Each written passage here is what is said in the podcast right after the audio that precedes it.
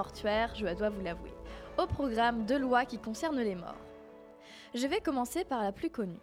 Vous pouvez légalement vous marier avec un mort. J'ai longtemps cru que c'était une légende, mais non. C'est bel et bien possible. Il s'agit des mariages posthumes. Il y a évidemment des conditions, mais rien que le principe interroge. Mais revenons à nos conditions. La première est le fait qu'il faut prouver qu'on était bien en relation avec le défunt et qu'il y avait consentement du défunt de se marier. Il faut constituer un dossier long et plein de preuves d'amour. Ce qui marche le mieux reste euh, que les démarches soient déjà effectuées. On donne par exemple l'achat de la robe de mariée avant le décès ou la publication des, des bannes. Enfin, peu importe les démarches faites, il faut simplement prouver que la mort a juste perturbé le processus. Il y a quand même une centaine de demandes de mariage posthume chaque année. Je ne sais pas si je trouve ça beaucoup ou pas. D'après plusieurs articles que j'ai lus, la volonté de se marier à un mort est la volonté de garder une trace de l'amour que se portaient les deux êtres. Mon petit cœur comprend, au fond, très très au fond, mais c'est quand même très bizarre. Je ne peux pas juger, je n'ai jamais eu à faire face à ce genre de situation. C'est en tout cas un acte d'amour très fort. C'est aussi un beau geste mémoriel, mais comment, passer à, autre chose et avancer dans sa vie lorsque vous êtes veuve ou veuf le, jour même du mariage Nous allons maintenant essayer d'imaginer le déroulement de ces mariages si particuliers. À part le fait que le ou la mariée est un défunt, le déroulement est tout à fait lambda. Vous pouvez aller à l'église, à la mairie, même les deux. Bon, il n'y a qu'un seul oui à dire, le stress de se prendre un refus est donc moindre. Mais ce oui n'a pour réponse que son écho.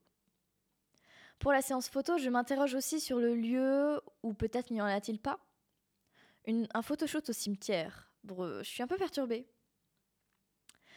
Quant à la soirée, bon, pour danser, il y a des invités, mais pour l'ouverture de bal, le risque de se faire marcher sur les pieds est quand même là, est quand même moindre là aussi.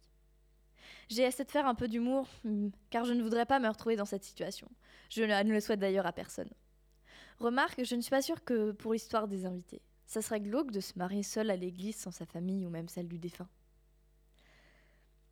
Quant à la nuit de noces, bon, ai-je vraiment besoin d'en parler? Il n'y en a pas un. Le ou la jeune mariée dort seule avec ses souvenirs. Ça, ça doit quand même être un peu particulier en sensation ou quand on le raconte plus tard. Bon, je pense que j'ai fait le tour, vous en savez déjà beaucoup.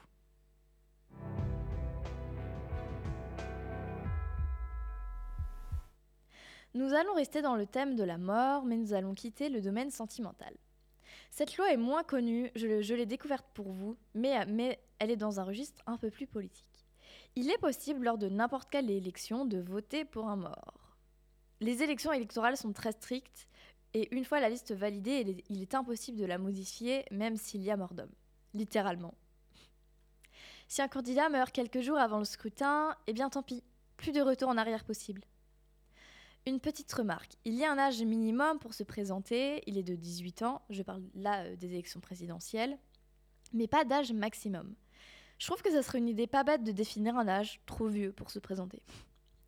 La première chose qui me vient là, c'est quand même qu'au vu de l'âge de ceux qui se présentent, on n'est pas dans la merde. Notre président a beau être jeune, il est le second plus jeune président à avoir été élu après Napoléon. Les concurrents de notre cher Emmanuel Macron en 2022 étaient pour rappel Marine Le Pen, Jean-Luc Mélenchon ou encore Éric Zemmour pour ne citer que. Bon, je vais reprendre cette liste électorale de 2022 et je vais vous donner les dates de naissance et âge de nos chers hommes et femmes politiques français. Bon, commençons par celle qui a failli être notre présidente, Marine Le Pen. Elle est née en 1968 et en 2022, elle avait 53 ans. Ça reste un âge un peu jeune pour mourir. Mais si on s'intéresse au cas de Jean-Luc Mélenchon, par exemple, il est né en 1951 et avait donc 70 ans. Je, le pensais plus vieux. Mais je vais poursuivre mon raisonnement avec Éric Zemmour qui s'est présenté à sa première élection présidentielle à l'âge avancé de 63 ans.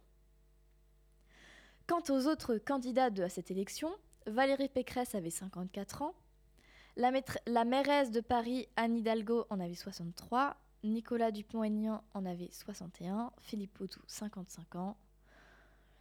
Et voilà, je ne vais pas tout énumérer, ça va être très long. Mais tout ça pour dire que ce n'est pas très concluant. Mais je suis allée voir la liste complète de tous les candidats et années confondues, et le doyen était Jacques Cheminade, âgé de 75 ans en 2017. Il ne s'est pas présenté en 2022, mais il aurait eu 80 ans. Si je suis ma logique, on peut élire un mort en tant que président. Ça me fait doucement rire quand même, car le défunt ou la défunte devrait choisir un premier ministre et tout le protocole. Bon, j'arrête, c'est bon. Je me demande quand même ce qui se passerait si un mort était vraiment élu président. Je pense qu'on ferait un vote ou que le candidat en seconde position dans les sondages deviendrait président. Mais cette situation n'est jamais arrivée, heureusement. Je vais m'arrêter là avant de dire des bêtises.